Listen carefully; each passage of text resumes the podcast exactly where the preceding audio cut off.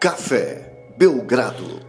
Amigo do Café Belgrado, mais um episódio do podcast Café Belgrado, mais um episódio de Preview by KTO, temporada da NBA 2023-2024 está chegando. Eu sou Guilherme Tadeu e ao meu lado Lucas Nepomuceno. Hoje vamos falar de Houston Rockets, time dos foguetes. Tudo bem, Lucas? Animado para falar do time de Houston? Olá, Guilherme, olá, amigos e amigas do Café Belgrado.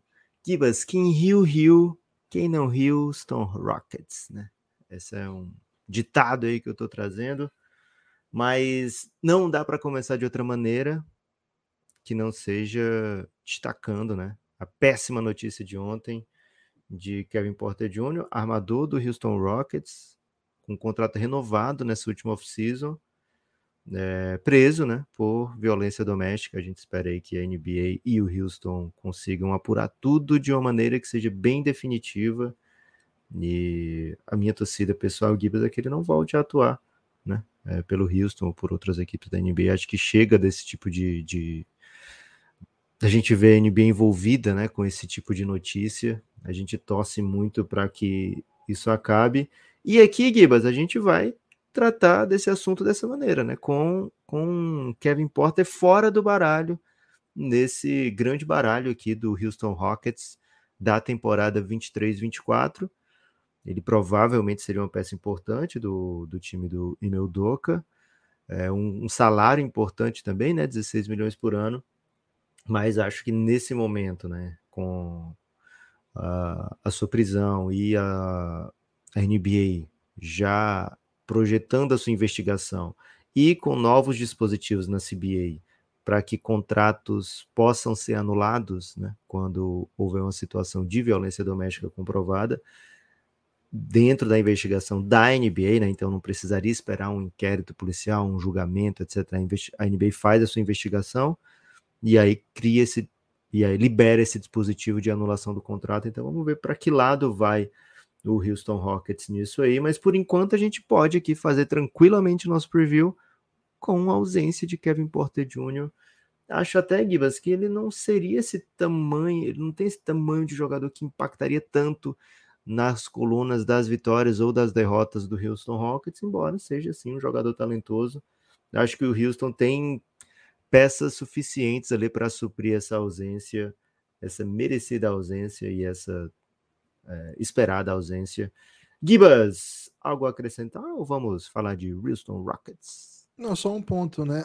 O Houston não pode tomar nenhuma ação ainda, tá na mão da NBA, né? Acho que ontem, entre os comunicados que a liga soltou, um deles foi, assim, um, não só a liga, mas os insiders, enfim, um deles foi que enquanto a NBA estiver fazendo esse processo de investigação, o Houston não pode tomar nenhuma decisão de gerencial, né? Não pode ele, Isso. por conta própria, tomar a decisão de, de, demitir, por exemplo, o Kevin Potter. Né? Certamente é uma questão que tem, tem se repetido na NBA, acho que no mundo como um todo, e a NBA é parte disso. É uma sociedade terrível e profundamente machista e violenta, e a NBA também faz parte disso. Que bom que a CBA tem, tenha pensado em dispositivos, porque isso é, é educativo, é uma mensagem para a sociedade do, do, que nós queremos que, que exista e certamente é, é, é uma é, sempre que notícias dessas vêm à tona e tem vindo muitas, né? São coisas que, que assim tiram um gostinho, né? Tiram aquela alegria nossa de falar de NBA. Então, é, quanto mais dura for a punição para quem para quem pratica atos desse pote, desse tipo, acho que deixa o nosso prazer de acompanhar a NBA maior, né? Então, que, que seja, que a gente não tem que falar mais de Kevin Potter Jr. por aqui. Gibas, então o Houston Rockets abre lá na KTO, e até agora tá essa mesma odd, uma temporada de 31 vitórias e meia de expectativa. O Cassinho olhou para o Houston, olhou as movimentações do Houston, viu quem o Houston trouxe de técnico, viu que o Houston, por exemplo, só fica com a sua própria escolha se for uma escolha top 4 e falou, cara, linha aqui de 31 vitórias e meia para eles. É a quarta pior campanha prevista pela KTO, empatado aqui com o Hornets. Né? Aliás, nas danças das odds, o do Hornets está pertinho de baixar de 31,5, viu? Talvez quando a gente grave o Hornets já esteja na casa das 30,5 e não 31,5, mas abriu 31,5, quarta pior campanha. Uma coisa dá para dizer aqui, né, Gibas? O Houston não chega para essa temporada, não faz movimentações no off-season que digam assim: olha, tudo bem você é a quarta pior campanha, né? Pelo contrário, o que o Houston fez foi botar grana tanto na comissão técnica como no, no elenco, né, trazer reforços de peso, e a gente vai discutir aqui o, qual é o peso, né, se é peso pesado, se é peso pena, se é, sei lá, peso galo, e embora a gente já tenha confessado aqui em ocasiões lá no passado, Gibbs, que a gente não entende muito como é que funcionam esses pesos, né, do, do é boxe, do mundo do boxe. É, principalmente quando mistura um pouco com MMA, que tem os meio pesados, né, eu sinto que eu sou meio pesado, Gibas. É... Eu tô bem pesado, viu, Lucas? Você é o, o, super pesado ou bem pesado? Tem essa categoria, o bem pesado, né? Também. Tem também bem pesado? Se tem, eu sou dessa aí, bem pesado. Acho que tem o bem Super pesado. pesado, assim, talvez até esteja, mas é um pouco ofensivo, né? Então, é. bem pesado. acho, que é, acho que é um pouco mais segura, né? É, matricular na academia tem, hoje mesmo, grandes. depois desse debate. você tem ossos grandes, você é bem alto, Gibas. É, então, assim, ossos a gente vai debater o, o peso desses, desses reforços que chegaram. Mas olhando para o Houston, Gibas, hoje eu estava fazendo a minha caminhada matinal, tentando aí talvez sair dessa categoria dos bem pesados, e lembrei de é muito bom uma ter série um, que... que as categorias de repente elas saem da ideia de peso, que é peso pena, galo, peso, e de repente vai para uma capacidade física, né? Que é assim, meio médio ligeiro. Porra, que porra é essa, velho? Como que você sai peso ligeiro, né? que era tipo pesado e de repente você vira um meio médio ligeiro? Como assim, meio médio ligeiro para mim? Era o Gil, né? O ponto esquerdo lá do Corinthians. Que, pô, jogava Sim. Na, era meio médio e ligeiro. É, mas, mas, ele era mais meio avançado ligeiro, né, Guilherme? É, ele era ser. muito meio médio ligeiro é o Iniesta, então, pode ser? É, gostei. O Toró, né? Lembra o Toró? Torózinho. Toró fazia pô, as arrancadas. O maior protegido do João Santana, velho. É. é então, você sabe porque o apelido dele era Toró? Porque ele fazia chover na base, velho. Isso mesmo. Chuva de gols. É, Gibas, não, não tive como não pensar no Houston Rockets é, nessa manhã, né? Fazendo a minha caminhada. E também tenho assistido muita série Fundação, uma série aí que passa no Apple Plus. Peguei um mês grátis, né? Então decidi assistir tudo que eu conseguisse nesse mês grátis e depois cancelaria, né? É, e aí tenho assistido Fundação Gibas, e lá, isso aqui não é spoiler, tá? Que isso é tipo a sinopse. É, eles têm um império, e esse império é, conta com o mesmo imperador em três versões dele, né? São, ele está sempre sendo clonado em idades diferentes. É, então, para isso, eles usam quatro atores, né? Tem o criança, o adolescente, o, o adulto e o idoso. É, então, o olhando o, na fundação, né, que são essas três idades sempre, eu penso muito nas minhas filhas também, né? E que eu tenho três filhas a cada quatro anos, né? No momento agora, uma vai fazer quatro, outra tem oito, outra tem doze. E aí eu fiz essa relação porque elas vão passando pelas fases e eu vou lembrando, ah, essa fase que eu já vi, né? Ah, essa fase que eu já vi, essa fase que eu já vi embora cada um com suas características, sua personalidade diferente, mas é, não deixa de ser, de ter suas semelhanças, né? E o Houston Gibas, ele decidiu pular etapas, né? Ele decidiu pular fases nesse momento, né? O Houston, a gente olha dentro desse pacote dessas equipes que a gente falou agora, né? Detroit Pistons, San Antonio Spurs, né? Daqui a pouco vai falar de Hornets, é, equipes que vão escolhendo lá, atrás, lá na frente no draft, né? E que é, vão se formando via draft. A gente tem, por exemplo, o KC hoje no estágio mais avançado, né? Via trocas e via drafts, mas reconstrução assim sem aquela agressividade do sem uma tentativa de, de suco, sabe? Usar o suco para melhorar o shape imediatamente. Você viu que o Pogba se rendeu ao suco? Eu vi, cara. O, o suco vicia, Givas. Cara, eu não tenho vicia. ideia do que, que o Pogba nunca quis fazer nada em campo que não fosse pegar a bola e tocar bonito.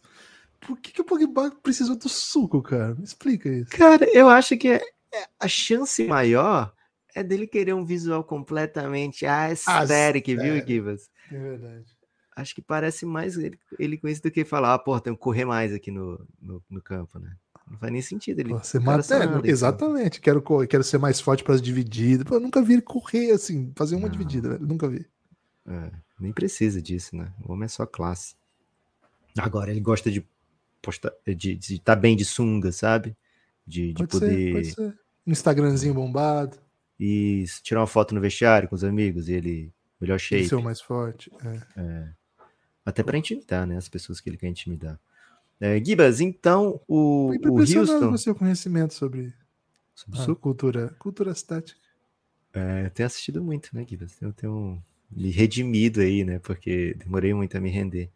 É, Gibas, então o Houston, ele falou, pô, vou usar o suco aqui, né? O suco do cap, né?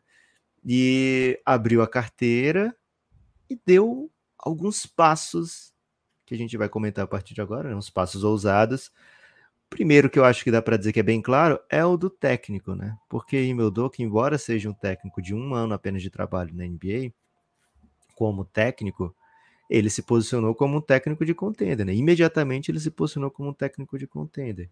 Então, se o Bucks ficou sem técnico, as pessoas pensavam, poxa, será que vem o Doca, né? Se, sei lá, o Nets naquele momento demitiu o Nash, as pessoas pensaram, poxa, vem o Doca, né?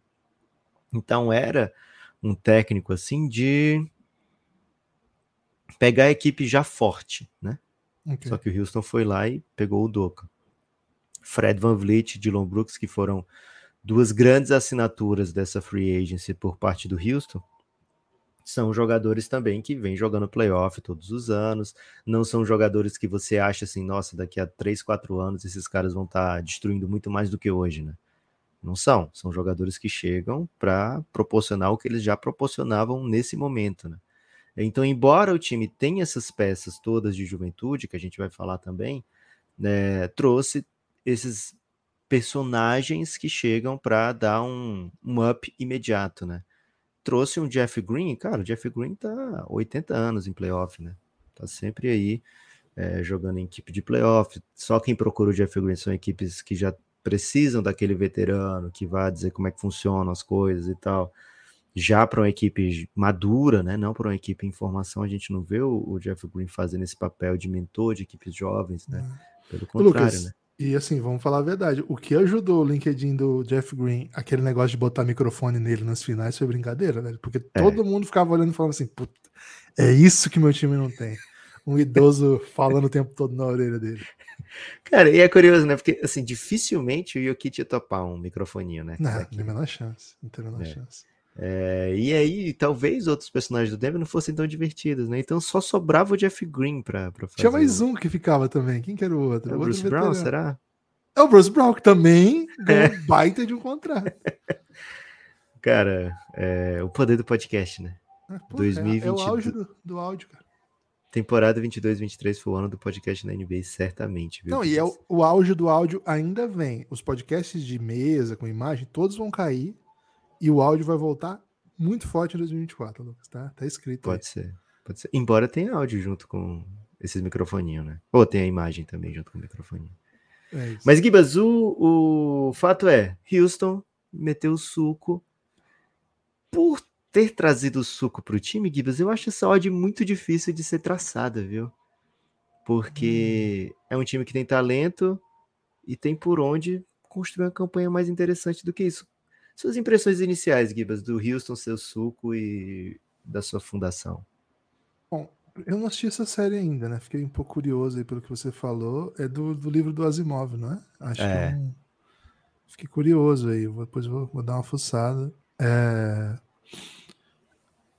uma coisa que a gente tem quando a gente vai analisar o Houston fazer é esquecer o quanto esses caras valem por hora, tá? Quando a gente faz okay. análise de projeção de cap, de off-season, de trocas, a gente pensa nisso, claro, mas agora a gente está pensando no que esse time vai entregar em quadra. Então a gente abstrai os valores envolvidos e olha para o time. Acho que esse é um primeiro ponto para a gente pensar. Claro, acho que esses jogadores ganharam um salário real. Ponto. Dólar, agora... não foi em real, não. por isso que é irreal, né? ah, irreal. É. irreal. Salário em real, te entendi. É, que até faria sentido, né? Por exemplo, 40 milhões do, do Van Vliet, se fosse em real, né? Dava 8 milhões é, de dólares. É, 8 milhões de dólares. Ia ser baratinho. Hein? Até pegou barato, né? Então, assim, esse é o primeiro ponto. Dito isso, Van Vliet ganha jogo. Dylan Brooks ganha jogo, as pessoas gostem dele ou não. Acho que tem mudado essa narrativa depois do Mundial. Olha como é que a FIBA faz bem para as pessoas, cara. A gente falou isso aqui, aqui não, né? Aqui também. Mas a gente falou durante o Mundial sobre o Carl Anthony Towns, né? Que começou a ter fãs pensando nele de um jeito que não tinha pensado ainda. Para mim, acho que o caso maior disso é o Dylan Brooks, né? Aliás, uma entrevista bem legal do Gustavo Hoffman, nosso amigo. Dá para chamar o Gustavo Hoffman de amigo já? Dá, amigo, pô. Né? O cara veio para nossa live porque quis, assim, sem porque ser quis, nem convidado, é. né? O nosso amigo tipo, Gustavo Hoffman. É só amigo que faz isso. Né? Só amigo. Fez uma entrevista muito legal com ele, em que ele fala assim, cara, é, você tem essa fama de vilão, mas você é super adorável. Ele falou basicamente isso pra ele, assim, né? Super gentil pessoal adora você aqui, como é que é isso, né? E ele fala, né, cara, eu entro em quadra, eu crio um personagem, né? E aquele personagem é, é o que me carrega, eu, eu gosto de ser assim, eu, eu, é, é, é aquilo que eu sou, mas quem me conhece entende o, o que eu sou fora de quadra como pessoa também. E sou conhecido por ser um, um cara que ajuda todo mundo né, no ambiente. Canadense, né, né Gibbs? Cara canadense ficou com fama de mal, é muito curioso esse movimento mesmo, né? Agora, ele ganha jogo, isso é um fato. É, a carreira dele tem mais vitórias do que derrotas. A do Van Vliet, acho que também, né? Tem, tem que puxar aqui, mas o Toronto é, foi um time de playoffs vitoriosos. Então, assim, são, são dois jogadores que vão entrar na rotação, e imagino para jogar mais de 30 minutos, porque não faz sentido que não tenha sido por isso, que são acostumados a vencer. E assim, é verdade que nenhum dos dois era o principal motivo das vitórias, Cara, mas ele estava em quadro o tempo todo, né? O, jogando alta minutagem, assim. O Van Vliet no time campeão era protagonista, vinha do banco, mas era protagonista. E o, a partir da saída do Kyle Lowry, ele vira o grande jogador do, do Raptors, assim, um dos grandes nomes do Raptors. Tinha, tinha outros nomes, claro, Pascal Siaka, outras projeções que a gente achou, né? O Scott Barnes em dado momento, o Anunobi em outros momentos. Mas assim, o Van Vliet era uma referência de quem ficava com a bola o Dylan Brooks também. Alguém que ficava muito com a bola em um time que foi top do, do Oeste por alguns anos seguidos, né? Então, são jogadores acostumados a estar em quadra e acostumados a decidir jogos por equipes que vencem. Esse foi até um problema que a gente detectou ao falar do Memphis do Dylan Brooks. Muitas vezes a bola estava nas mãos dele quando não devia, aproveitamento baixo, em minutos finais em especial. Agora, são dois jogadores que defendem, que jogam os dois lados da quadra, que chutam, que criam e ganham jogos. Acho que esse é um ponto, né? São, são vencedores. Além dos dois, chegou um técnico que a gente não tem uma mostragem para falar, mas que também ganha muito jogo, que é o Emil Doca. A carreira do Emil Doca é pequena e ultra vitoriosa, né? Tem uma temporada na NBA e ele foi vice-campeão da NBA. É difícil, né? Assim, e antes disso, como assistente, sempre em time de ponta, sempre competitivo, sempre. Sempre badalado, né? Sempre na fila. Para assumir, quando assume, entrega encontra um problema pessoal, né? De na, lá na, no Boston, que acabou primeiro suspendendo, depois o demitindo. É, não ficou claro o problema em si, mas a parte, digamos assim, que desabona, que desabona moralmente, assim, o que ficou da história toda é talaricagem, tá? É. O, a parte assim de, de, de, de que vai para além disso, até é, não há crime, né? Isso, não, não, não a, a, investigação foi feita e esses mecanismos que a NBA tem feito e tem trabalhado o isentou disso e a comunidade da NBA de certa maneira o reprovou moralmente pelo, pelo caminho traçado e a gente não sabe muito bem quais as outras partes dentro disso, mas não, não há não há crime envolvido. São pessoas adultas que cometeram atos ali no, no, ambiente de trabalho que não foi bem recebido pela equipe e pelas famílias envolvidas. Acho, acho que é o máximo que dá para falar para não entrar em, em baixaria aqui. Então, assim, é um técnico que te, estaria hoje num contender ainda e provavelmente teria tido mais uma baita run. Não sei se iria além do que foi é, o Mazula, para muita gente sim, mas se, que não tivesse, que tivesse parado onde parou o Mazula, teria sido mais uma baita run. Então, é um cara acostumado a vencer. Dito isso, Lucas, veteranos que a gente comentou, né? O Jeff Green, trouxeram o Boban para ensinar a galera. Eu lembro que uma vez o. Eu não lembro quem deu essa entrevista pro Ben Simmons, mas ele... alguém falou assim, explicando por que, que os times precisavam de veteranos. Fala. Pro Bill cara, Simmons ou Ben Simmons? Pro Bill, pro Bill Simmons. Deu uma entrevista pro Bill Simmons. Falando assim, cara, às vezes precisa de veterano até para ensinar os caras aonde pegam ônibus. E, tipo, os moleques que chegam, eles não têm ideia do que fazer na NBA. E é muita molecada mesmo. Assim, esse é, é, um, é um exemplo gritante, mas dizendo assim, cara, tem um dia a dia de NBA que quem tá na liga há muito tempo precisa estar tá junto, sabe? E eu achei muito interessante o projeto lá do G-League Ignite, que tem um monte de prospect, mas eles vão lá e pegam os veteranos, né? Para botar do é. lado da molecada. Não é um time de moleque, né? No ano passado tinha o Pool Jeter, que jogou até Euro, é, Eurobasket pela seleção da Ucrânia, jogador de múltiplos anos internacionais. Tinha o Jeremy Pargo, o... enfim, vários jogadores assim, com, com passagem, com rodagem. Por quê? Porque a ideia de que uma, uma equipe só de jovens, mesmo na G-League, para desenvolvimento já não é o suficiente. Né? Você imagina no nível NBA. Então, acho que faz sentido a contratação de, de, de veteranos com um perfil que foi contratado ainda, né, Lucas? São, são veteranos trabalhadores, trabalhadores pesados e vitoriosos. Acho que dá para dizer isso, pelo menos do Jeff Green, do Van Vliet do Jalen Green, do Jalen Green, do Van Vliet e do Dylan Brooks. Agora, o Boban, cara, ele é, tem ainda o carisma, né? Acho que. Pô, é você vai esquecer Laker Legend Jock Landale? Jock Landale. Suns Legend, não? Suns Legend. Falei de Lakers? Foi, pô. Falou Lakers Legend. É porque todos são Legend de Lakers, né? Suns Legend Jock Landale. É então, porque ele vai, depois daqui ele vai pro Lakers, né, Gibbs? É muito sucesso, cara. é isso. Então, o Boban já passou por Houston, as pessoas conhecem Boban, sabe que é um cara que é muito ele bom Ele tem um toque grupo. de Midas, né, Gibbs? É isso. Quem fica amigo do Boban, o bicho bomba, né? Bomba, bomba. Então, até fica, ficamos curiosos aqui para saber quem que vai ser o próximo amigo de Boban impressão que eu tenho é que ele vai ser amigo do, uh, do Amin Thompson, viu? Tô, tô com esse hype aí, tô com esse hype aí que ele vai pegar o Amin Thompson pra, pra amizade dessa vez. Pô, vai estar bem o Amin Thompson, hein? É,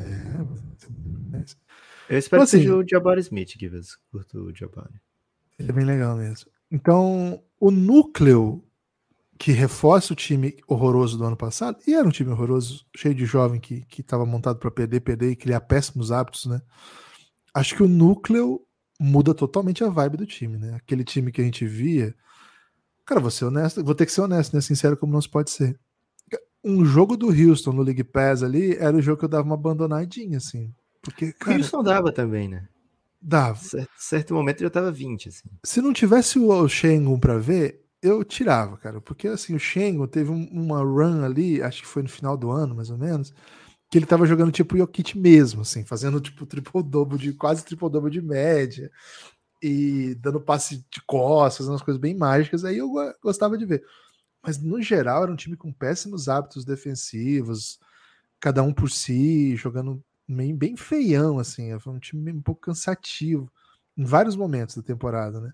E é um ambiente péssimo em que você não vai desenvolver vitorioso. Você pode desenvolver bons jogadores, jogadores de highlight, mas não vai desenvolver cultura de vitória. Acho que a, as contratações, lembra aquela, aquela mensagem inicial, né? Abstrai a grana agora, quando nós estamos falando do time. As contratações vão bem, bem específicas nessa, nessa dimensão, né? Acho que foi uma das coisas que o, que o Doca, quando chegou, avaliou. Né? A cultura de vitória aqui está tenebrosa.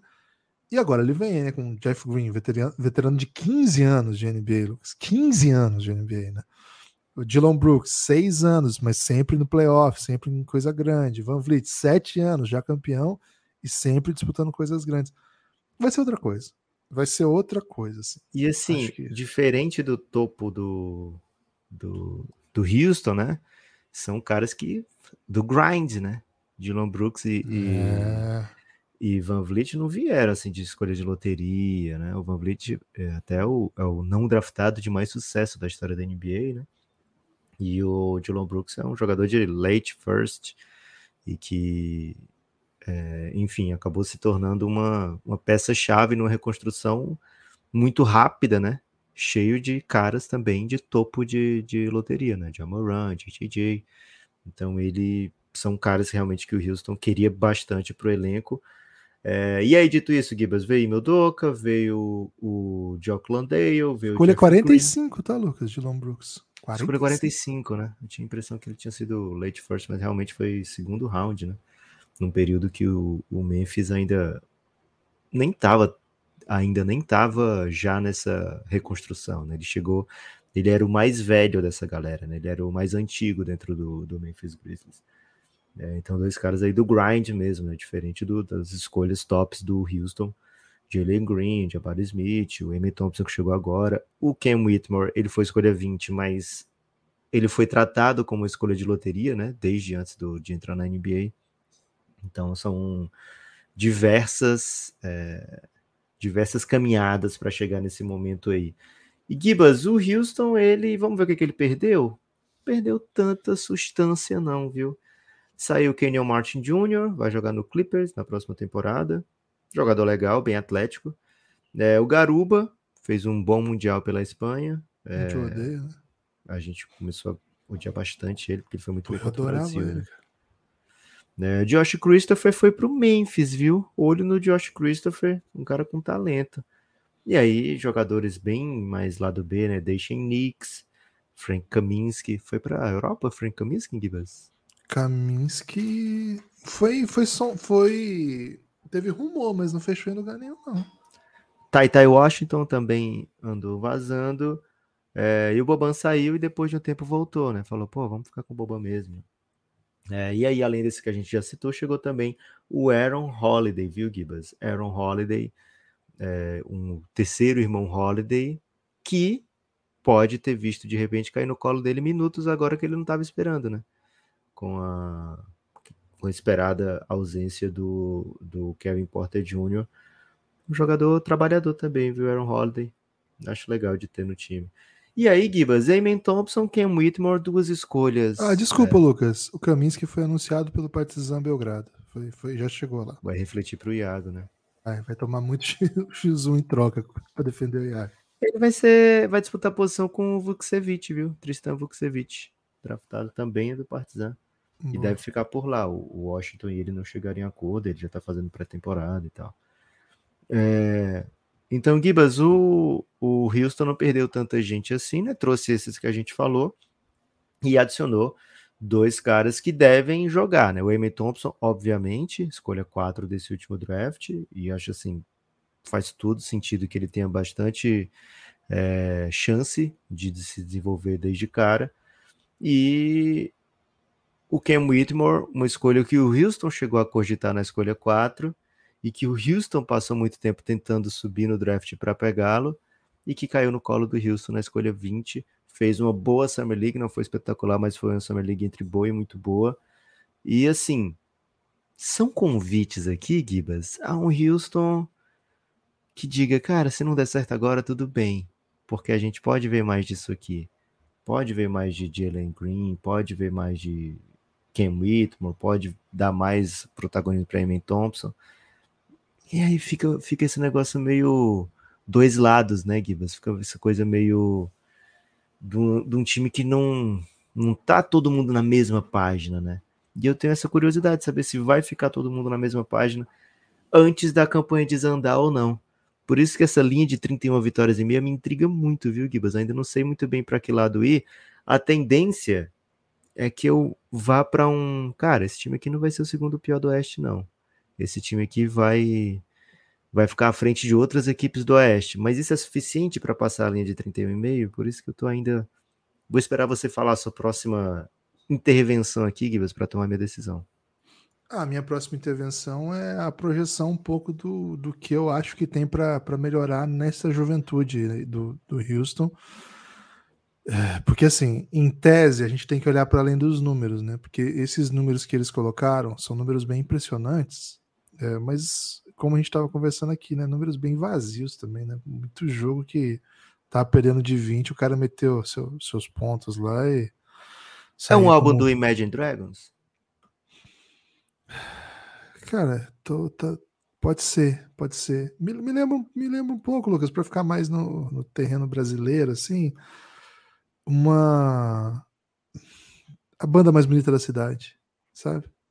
Hum. Sim, pode parecer. Um Cara, pode parecer legal, mas será que é mesmo? Entendeu? É um pouco isso. Assim. Sei. E então, assim, para além de. E é fácil de, números, de cantar, né? Porque você começa a cantar a oração e pô, você passa. Um você repete 40 vezes, né? A mesma música, né? Então, salve aí para todos os fãs de A Banda Mais Bonita da Cidade. O, por exemplo, se você, você gosta olha... quando a música termina que eles ficam. Eles, tipo, vão baixando o volume até a música acabar? Ou você gosta Ok. daquela música que termina com. Sei lá, um prato? Aí, psh, aí termina a música. Porque Cara, eu essa, essa música de oração, eu tenho a impressão que eles estão cantando ainda, né? Desde Cara, eu- que gravaram. Só, eu só fizeram desligar o volume. Cara, então, tem, tem aquela música do Mamonas que ele vai baixando o volume e eles vão falando sobre isso, né? Que é maravilhoso. cara, que ele fala, né? Agora que você tá. A canção tá acabando, tá baixando o volume. Você não vai entender nada. Ele fala assim, né? Você não vai entender nada mesmo, mesmo, porque nesse momento na sua casa a música vai estar baixinha. Só que, claro, né? Fã de Mamonas torava o volume para entender o que ele tava cantando. né? E cantar era isso junto. que ele, e era isso que ele tava falando, né? A música vai estar baixinha. Então, por conta de ter propiciado essa leitura do Mamonas, eu gosto quando a música vai baixando o volume. viu? Ok. Mas dá essa sensação de, de, de círculo eterno, assim, né? Um, um movimento que não tem fim.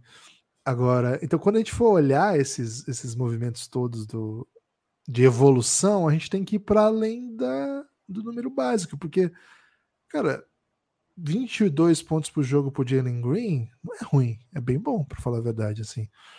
É... O terminou com 14 pontos, 9 rebotes. Pode ter um- uma evolução? Pode, mas não sei se é só isso que vai garantir, porque agora vai ter mais gente no time, vai ter mais gente que chuta no time, mais gente que toma decisão no time. E o que, o que pode evoluir, né? Acho que alguns jogadores aqui têm algum salto para dar, né? Acho que a, o principal é o Jalen Green, a gente tem que saber que tipo de jogador que ele vai ser. E ainda não tá claro para mim nem assim se ele é um eu não sei muito bem o que é o Jalen Green na NBA ainda. Não tá claro assim qual qual qual é o não é qual é o teto, a pergunta é qual jogador, qual estilo que o Jalen Green vai jogar.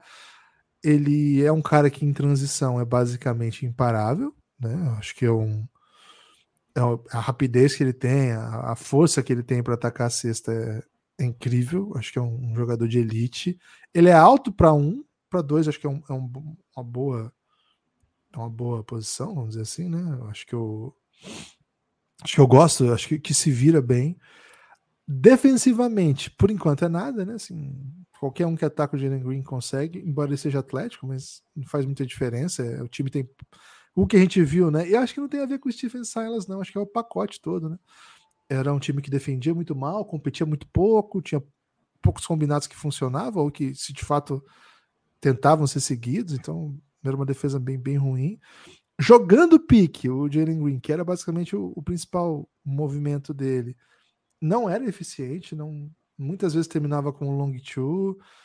É, não sei também como chutador exatamente o, o que esperar dele, se, se, se dá um salto para ser um chutador de elite, acho que ele precisa dar esse salto para ser um, Seleção de arremesso melhoraria bastante, viu, que o percentual dele. e acho que vai, vai melhorar a seleção de arremesso, por, por- por- porque agora tem um técnico e tem criadores, outros criadores, né? E um técnico que tem rédea curta, né? Ele não vai aceitar qualquer tipo Não, de ele é bravo. Ele é bravo.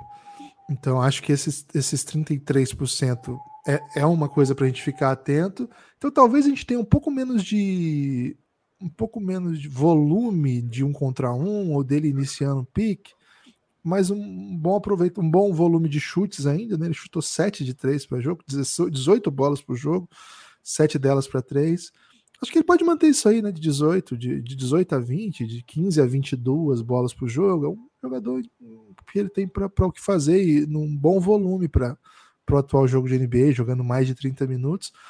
E pode até manter essa, essa, essa pontuação. Mas acho que esses pontos têm que ser em jogos competitivos, né? Em que ele defendeu do outro lado da quadra, em que ele seguiu um sistema, a partir dele criou vantagem para os outros. Então, às vezes, são pontos que não vão criar essas estatísticas mais comuns, né? De assistência de ponto, de falta sofrida, sei lá, mas vai criar vantagem para que o time crie outras bolas. Acho que ele é um excep excepcional driver para isso. Acho que é um, é, um, é um caminho que o Imildoka criou lá pelo, que ele tinha no Boston Celtics e deu muito certo, né? A criação a partir de drive como meta de, do time de criar, e aí lá no, no Celtics eram dois alas.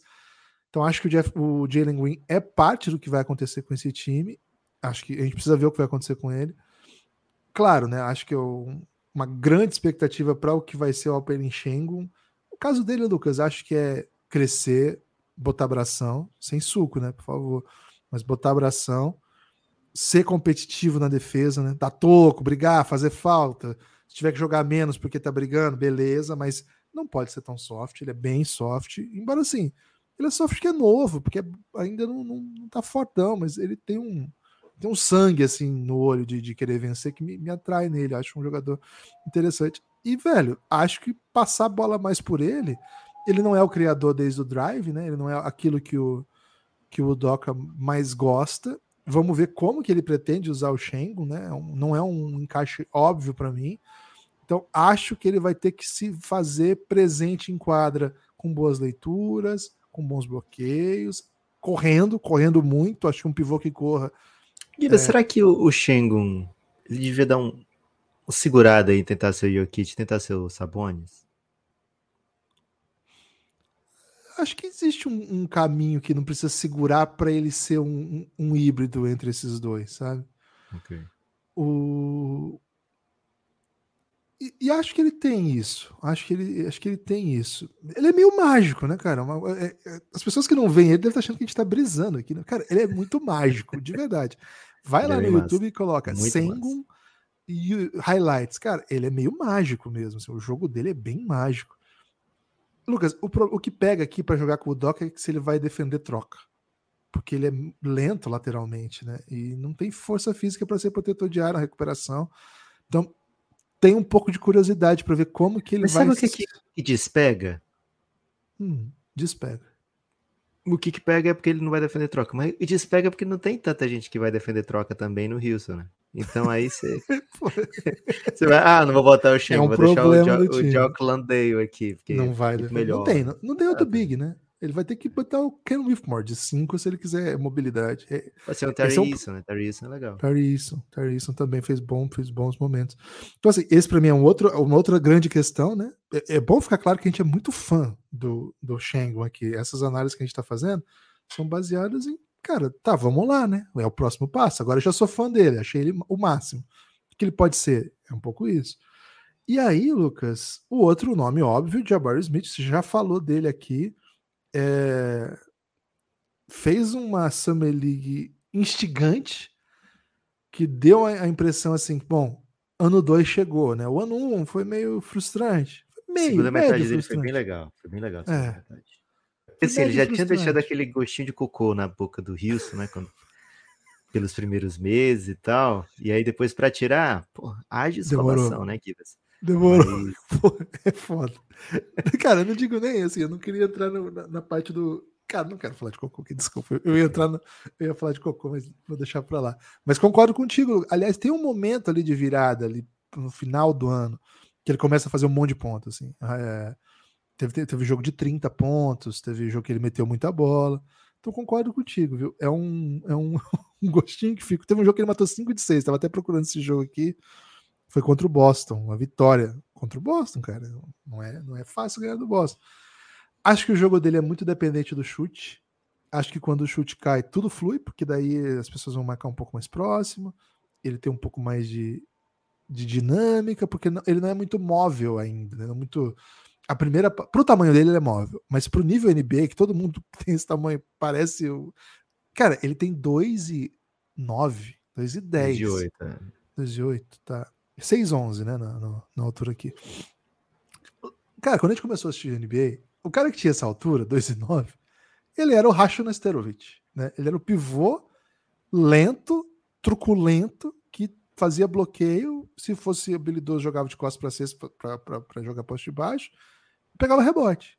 Protegia a aro. É, nem tinha tanto isso de proteger aro, não, era bem, não se falava tanto sobre isso até, porque geralmente ficavam dois caras gigantes lá para a sua cesta e pô, o pivô dava toco, não era nem assim. Tem que ter um cara para proteger o aro, sair em transição, ser veloz. Era outra dinâmica de, de basquete. Agora eu olho pro Jabari Smith com 2 e 9 é, ele não é tão rápido, ele é rápido pra caramba, mas é que nós estamos falando de um mundo em que os caras desse tamanho já são o Jason Tatum, né? Já são... Por exemplo, Gibbs, ele é primo do Kwame Brown, né? E o Kwame Brown perto, acho que assim, uma corrida entre os dois acabaria os primeiros 10 metros. Isso. Agora, para que ele consiga fazer com que esse Assim, ele, ele, a velocidade dele ainda me lembra um pouco o Rashard Lewis, lembra? Que assim, era okay. muito alto, só que quando botava no chão, era um grandão correndo ainda, correndo bem. Mas era um grandão correndo bem para aquela época de basquete. Acho que é mais ou menos isso que eu estou tentando dizer. Ele precisa ser um grandão veloz para nossa época. E acho que ele caminha para isso. É o ano 2 de NBA. Ele é muito novo. Ele é bem novinho. Ele é 99. Acho que ele é 99. Ele vai fazer 21 em maio, Guiba. 13 de maio aí de Nossa Hora de Fátima. Impressionante, cara. Ele é, é, muito novo. Então ele é 2000, é isso? 2001. 2003. 2003, meu amigo. O cara é 2003. Eu falei vai 99, fazer... né? É 2003. Caramba. É muito novo. Ele é muito novo ainda, né? Eu não sei porque eu falei 99, tô fazendo conta como se fosse do ano 2020 agora. tô totalmente brisado de, de, datas. Mas assim, Lucas, ele precisa chutar mais de 30%. Esse é, esse é o, o, game changer dele. Ele cria o próprio arremesso, ele é capaz de criar desde o drible, mas esse arremesso não pode ser um arremesso de 30%, né? Então, tem um caminho é. para que ele saia. Seria mais legal ele não criar o arremesso dele, viu, Gibbs? O Houston conseguir achá-lo ali paradinho para meter a bola, acho que vai fazer um bem danado para ele. É. É, e acho que vai caminhar para isso, velho. Acho que ele, assim, ano 1, um, o Rook ainda tenta se conhecer. Acho que o que a gente já viu nessa Summer League era assim, ele mais ciente das suas necessidades, embora fosse um time de Summer League, né? Ele estava pegando assim um, uma seleção bem mais legal de arremesso, fazendo o que ele já faz muito bem, sabe? Sem, sem parecer um tanto perdido dentro de quadro. Se bem que é muito mais fácil você parecer que tá, tá bem em quadro contra a Summer League, né? Mas estou bem confiante aí para o que ele vai apresentar para esse ano 2 é, da carreira dele.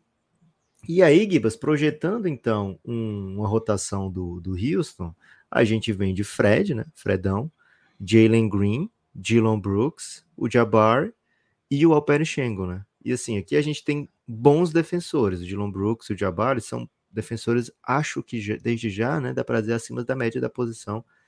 É, o Jabari o Van Vliet também, né? Merece essa distinção. O Van Vliet eu ia fazer apenas a, a, a, a ressalva da altura, né? Às vezes ele é perseguido por conta da altura dele, sabe? Em trocas e tal, mas acho que tem mais gente para você perseguir nesse Wilson do que o Van Vliet, né? Então acho que ele vai entrar aqui como um dos bons defensores do time também. Né? Num contra um, ele vai bem também, né? Então, bem legal.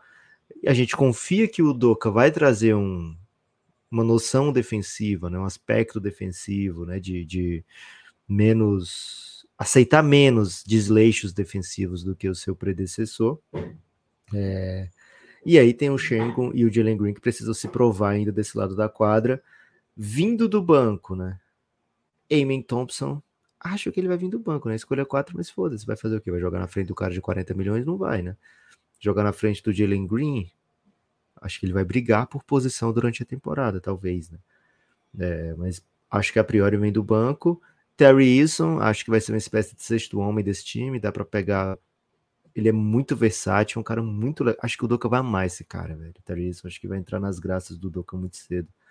É, tem um Jock Londale para Big, tem um Ken Whitmore ali para 3, tem o Deshaun Tate, né? Um, um, curioso idoso com pouco tempo de NBA, né? Que jogou com o Didi lá na Austrália. É, acho que o Aaron Holiday vai, vai, ter seus minutos, e o Jeff Green vai ter seus minutos também. Não é uma rotação super encorpada e tem essa dualidade, né? De cara meio idoso, cara muito jovem. Kivas, vou no over aqui, cara. Ousadamente vou no vou over. Junto. Vou junto. Vai junto? Vou Bom, junto. hein? Acho que é um time assim, pelo, eles vão sonhar muito com play-in, vão acreditar até o fim que dá para pegar um play-inzinho. E se não pegar uma escolha top 4, tudo bem. É, o que não. Assim, vai doer se for uma escolha 5? Vai. Mas é, ainda tem um sorteio, né, para ajudar, né? Que se cair na top 4 é deles, né? Se não, vai pro, pro OKC. É, acho que eles vão ser melhor do que vão ser melhores do que algumas equipes do Oeste que não estão aqui listadas até agora pelo Cassinho. E tem a chance de todo mundo do Oeste para essa faixa, né, de 30 e pouca, sabe? É, então, é, vou no over aqui, um over comedido no Houston Rockets. O duro, velho, é que o Oeste todo mundo quer ganhar, né? Mas acho que eles vão fazer campanha melhor que o Portland, por exemplo. Mas é um over aqui com precaução. Não vou sair recomendando, não vou sair postando print que eu apostei no Houston, no over, sabe, Gibbs? Okay. Ou você tá nessa vibe? Seguro. Não, não, seguro. Acho que é um over para ficar com medo. É um over para sim. Vamos ver, né? Vamos ver se vai dar mesmo. Acho que é um time que é ano 1 um de técnico, né? Então a gente vai ter muita coisa que a gente não tá esperando, né? Se de repente numa training camp vem esses caras aí da, da G-League que, tão, que fizeram corte, exhibit tank que eles têm lá, de repente o cara ganha a moral do técnico, porque enfim, é um time que a, o que a gente tem de nome, de número do ano passado, cara, tem que ser descartado como basquete competitivo mesmo. Não dá pra, pra claro, é NBA, os caras fizeram coisas da NBA, mas não dá para você olhar para esses, esses caras e pensar assim, bom, aqui temos um, uma ideia de time, né? Aqui temos de onde partir. Cara, não tem de onde partir. Então, talvez, por exemplo, a gente não identificou nesse time wings defensores de qualidade. Você até projetou a possibilidade do Tari ser um deles. Você tem um Dylan Brooks que pode defender alas, mas ele é mais um guard, assim. E não tem mais, né? Não tem um 3, um 4 Estilo. É, acho que, o, acho que o Dylan se vira, Gibas. Acho que o Dylan Brooks é, se, vira. se vira. Mas é um. Né? É um. É, vamos ver o que o Emin Thompson ajuda também, né, velho? Vai que. Vai que ele é grande, é, né? Ele é grande. É bem grande. Mas para eles acharem um maluco que a gente nunca ouviu falar, e tipo o Miami Heat faz, e botar na rotação, cara, é um time do zero esse. Então não é. duvido de nada. É. Honestamente, dei uma passada de olho nos jogadores que eles têm da, nesse tipo de contrato, né? O Exhibit tem, que é o de, de treinamento de pré-temporada e o de two-way, que são os que vão jogar no time da G-League deles, cara, não tenho referências, assim, não, não, vou meter o, não vou meter o, prestem atenção no Jermaine é, Samuels. É, eu ia perguntar, você não é especialista no Jermaine Samuels? Cara, tava, tava vendo vídeos do Jermaine Samuels, né, porque me parece ser o perfil físico mais interessante, ele jogou naquele time de Vila Nova. Um, um Vai fazer que... 25 já já, hein? É, então, ele pode ser um desses caras, né, mas, tipo, Pode ser ele, pode ser o Jonathan Williams, Jonathan Williams, que já chegou a jogar NBA ano passado, fez uns minutinhos legais até, fez 17 pontos jogando pelo Portland. Mas assim, não dá para saber ainda, né? Esse é um time que a gente vai ter que acompanhar de perto.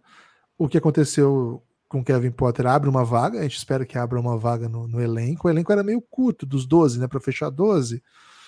Se você contar o Emen, o Cam Whitmore, o Terry Eason, Pô, tem que contar, velho. Oito. Não, não, tô contando para Porque já os cinco titulares mais as reservas. Então, Jock recebeu um salário de 8 milhões. Jeff Green, Jeff 10. Green. Boban, 11. Ah, Boban tá ali também, né? Boban tá ali pela. Mas vai estar, tá, né? Vai estar, tá, vai. E aí, Acho que Deshaun Tate, Deshaun Tate, os caras curtem. É, então assim, não tem muita vaga em aberto também, né?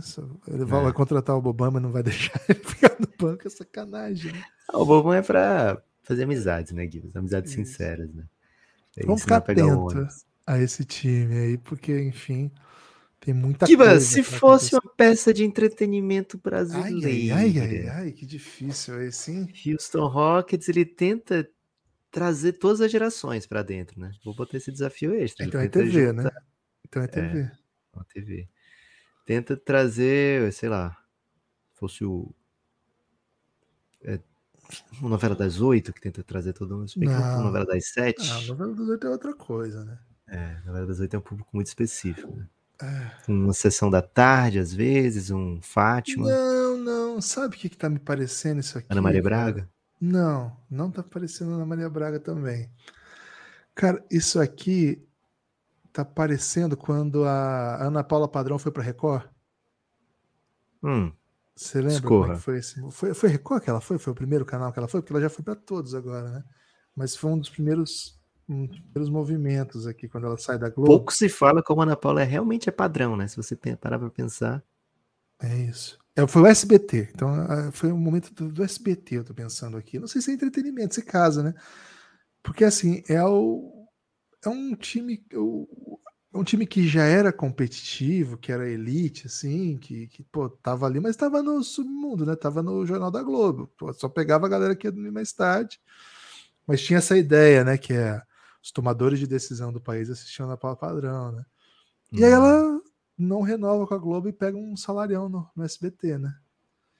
E, cara.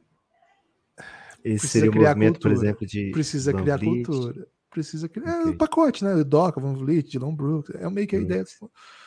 precisa criar cultura, porque, cara, ela chega no SBT. O SBT era famoso pelo quê, né? Pegadinha e volanda. Nesse Sim, horário, nesse horário tinha um jornal do Hermano Henning que repetia a madrugada inteira. Não sei se você lembra dessa época. Essa época eu não. Eu, cara, eu passei por um, por um, período bem específico da minha vida, assim, sem nenhuma TV a cabo em casa, assim, por uns 4, 5 anos, né? E assim, era SBT, Band, Globo, TV Sarandi, que era a retransmissora da, Cara, da TV Cultura. Não, não tem noção MTV, tinha MTV, claro. E não tinha YouTube, tá, gente? Vocês que são jovens. Não tem stream, não tem YouTube. Não tinha nada, não tinha nada. Era isso aí ou locadora, né? Eu pegava muito filme nessa época, Lucas. Tinha uma locadora lá perto de casa que abriu um. um... Existe um limite pro dinheiro também, né, Guido? Não, aí que tá. Abriu um cineclube que era 32 reais por mês. Era caro 32 reais na época. Mas você é. podia pegar mais de 40 filmes no mês. Caramba. É, era muito filme. Daí eu tinha esse, esse clube lá. Mas era isso, assim. E. Cara, não tinha o que então ver. Você né? botava um, um, discozinho, né? Um CD no, no Te botava muito, muito, muito é. Essa época tinha já internet, né? Então, assim, não tinha é, mas streaming. Passava muito tempo pra baixar. Não, não, não, pass, não, não passava Casar. coisas. Não, não passava é. coisas. Você baixava música. Música, sim. Mas é, isso aí foi antes de dar para baixar filme. Era impossível baixar filme com a internet de escada, né? É. Então, assim. Aí o SBT, velho, tinha um jornal que era o Hermano Henning, que era o jornal. Acho que a Ana Paula Padrão foi tanto pro lugar dele. E, velho, era o mesmo jornal e repetia, repetia. Muitas vezes eu dormia no sofá e aí eu acordava e tava passando a mesma notícia que eu tinha dormido três horas atrás. Era sensacional isso, né? Então a Ana Paula Padrão teve que ir para lá, criar a cultura. Pô, agora não é a propaganda do, do da telecena, não. Agora, daqui a pouco, o jornal do, Ana Paula Padrão na, no SPT. E, cara, criou essa vibe no momento, sabe? Pô, é. agora, é. agora o jornalismo do SPT merece respeito. E eles tentaram fazer um trabalho legal por um período, me lembro, assim. Memória é meu, faz, faz 20 anos isso, eu tinha 20 anos mais ou menos. Acho que foi, foi mais ou menos essa época, velho. Era um grande fã do, do trabalho da Ana Paula Padrão no Jornal da Globo. Você era tinha... tomador de decisão, Guilherme? Cara, eu tomava poucas decisões nessa época. Okay.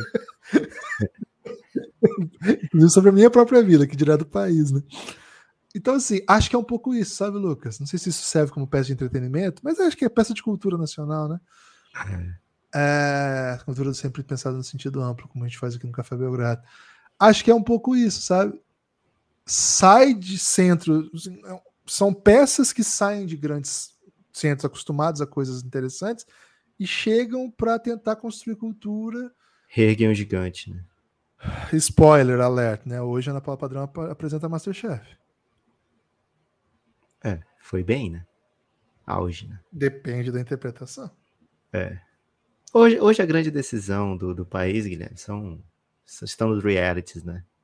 É, e o Masterchef, por, deve ser o, o reality com mais aceitação, né? É isso, Gibas, é isso. Esse é o Houston Rockets, né? Uma espécie de SBT dos anos 2000, Cara, você tem e... noção que tem jovem que nos ouve? A gente tem uma camada de ouvinte que tem nossa idade, mas tem boa parte dela que é mais jovem, né? Você tem noção que tem jovem que tá ouvindo a gente falar de Ana Paula Padrão? E é tipo, sei lá, quando a gente era jovem e o nosso pai falava de um jornalista dos anos 60 e fala assim, cara, o que meu pai tá falando? no caso da Ana Paula Padrão, ela ainda tá no Masterchef, fala assim, como assim a Ana Paula Padrão era jornalista? Como assim ela é. apresentava Pedro um Bial, qualquer dia pode falar do Pedro Bial, trajetória do Pedro Bial também, né? Vai deixar Pedro Bial na, na queda do muro de Berlim. Sabia que ele, ele fez a matéria? Sabia dessa? Ele claro, pô, como não? Eu tava lá. Tava lá assistindo. É, Gibas, seguinte. Ontem, uma espécie de dia mágico para o Café Belgrado, né? Tivemos quatro apoios, né? Quatro apoiadores. É, foi um dia bem legal, né? Felipe Silveira, muito obrigado. Matheus Ortega, Heitor, o Homem Nu, né? Fazendo a sua aparição mensal com um apoio de Giannis, como sempre, né? E provavelmente um fake do Gibas, né? Ou familiar. Steller de Paula. Steller, mandei o link para entrar no Giannis. Se você não for o Gibas, né? Mandei, mandei o link para você entrar no Giannis. É, se você for parente do Eu ia fazer um fake com o meu sobrenome, Lu? Essa é a sua tese? É, Gibas, dependendo do horário, e já era bem tarde quando ele apoiou, eu, eu conheço a criatividade, né? Então, deixo para conversar com você, por exemplo, pela manhã, né? Quando eu quero tratar assuntos assim que demandem da sua criatividade, né? Quando vai ficando muito tarde, Gibas, é, você há de reconhecer que é capaz de meter um seu próprio sobrenome no fake. Acho que você vai concordar comigo. É, e espero que hoje seja um dia assim também, né? Precisamos de apoiadores, precisamos resgatar, né? Aí o, um lugar que já foi nosso, né? De, de bastante apoiador lá na Aurelo, cafébelgrado.com.br, você se torna apoiador e além de ajudar o projeto a se manter, você recebe muito conteúdo exclusivo.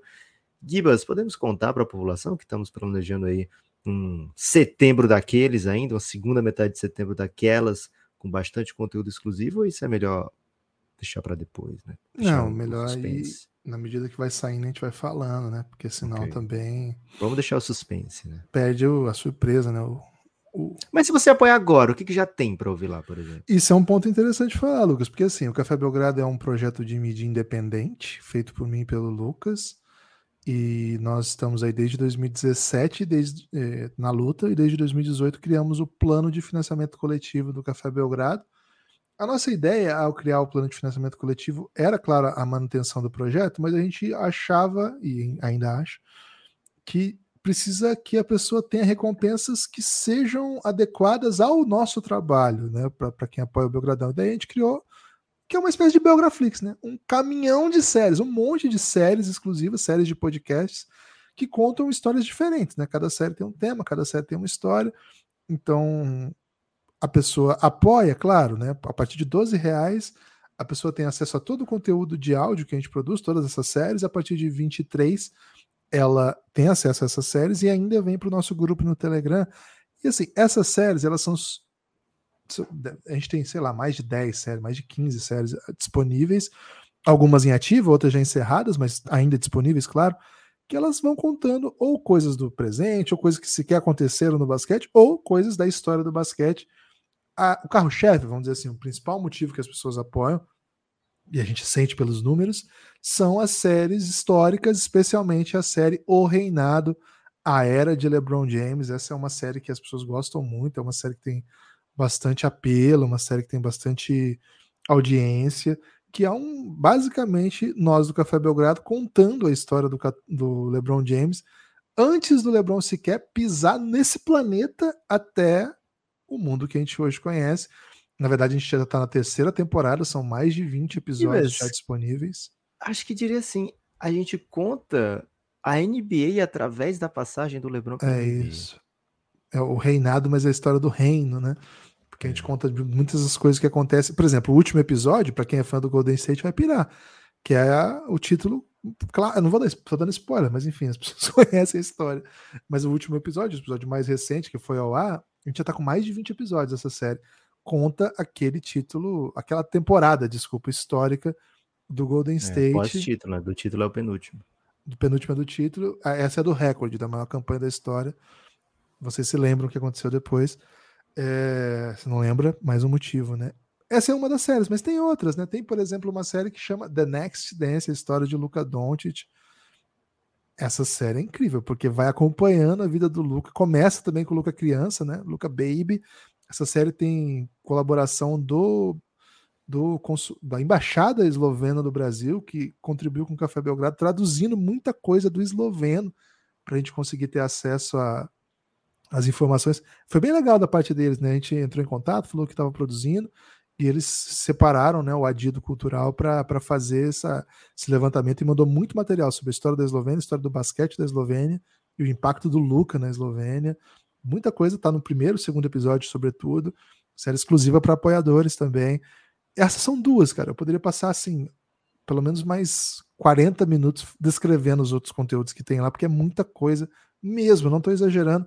Para você ver que eu não estou exagerando, vai na descrição desse episódio aqui e vê aí a lista de, de séries que estão disponíveis. Cara, nem na descrição tem todas as séries. É curioso isso. E ou você pode simplesmente entrar no cafébelgrado.com.br. Ao digitar esse endereço, você é redirecionado para o site do Café Belgrado dentro da Aurelo. A Aurelo é um aplicativo brasileiro de podcast que organiza esse tipo de comunidade. Então, por lá você apoia, por lá você segue, por lá você assina por lá você ouve. É impressionante a qualidade da, dessa parceria nossa com a Aurelo, porque de fato não, assim, não tem, a gente não conhece no mercado tamanho tamanha proximidade entre o aplicativo e a entrega do conteúdo que a gente tem com a nossa base, então vale muito a pena. Se você gosta do Café Belgrado e gosta do conteúdo do Café Belgrado, quer ouvir a gente falando sobre outros assuntos que você também se interessaria, cafébelgrado.com.br. Essas são só duas que eu falei, cara, tem mais outras tantas. Tem muitas, muitas séries que as pessoas gostam, que eu nem mencionei aqui. Acho que aos poucos vocês vão conhecendo. Agradeço enormemente aos apoios que chegaram. Vocês fazem o Café Belgrado ser possível, hein? Tem destaque final, Lucas? Gibas, o meu destaque final vai para todo mundo que está lá no Giannis, o grupo institucional de apoio negando o nosso inimigo, o sono, o grupo do Telegram do Café Belgrado. Essa noite agora tivemos aí uma grande comoção, né? Na partida do Chicago Bills contra o New Jersey Jets. É, todo mundo lá comentando, né? Aaron Rodgers se machucou com 15 segundos de jogo. É, e é isso, né? Lá no Giannis a gente vive em tempo real, né? Legal, Guilherme, essa, esse slogan, né? Viva em tempo real. Acho que todo mundo sentido. vive em tempo real. É, mas essa é a beleza do slogan, né, Gibas? Se, vai, se todo mundo faz isso, é uma coisa que vai, vai trazer um, uma, um apelo, né, a todo mundo. Porque então, se você vive em tempo real, seu lugar é o Giannis, né? Grupo de sono de apoio negando nosso inimigo, o sono.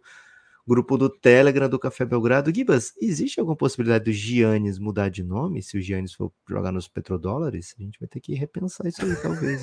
Ou a gente vai ter que cobrir o sol de tano. é, Para participar do Giannis é muito fácil. Você vai lá no cafébelgrado.com.br, apoie o Café Belgrado a partir do plano Insider, né? O plano de 23 reais por mês. Ou num plano extremamente aesthetic, né? O Café Belgrado tem outros planos aí para quem está com um pouquinho mais de dinheiro sobrando, cafébelgrado.com.br, vê lá os planos, qual é o que se encaixa melhor com você, tenho certeza que algum deles vai te compelir. Espero te ver no Giannis, viu? Gosto muito de interagir lá no Giannis com todo mundo que curte o Belgradão.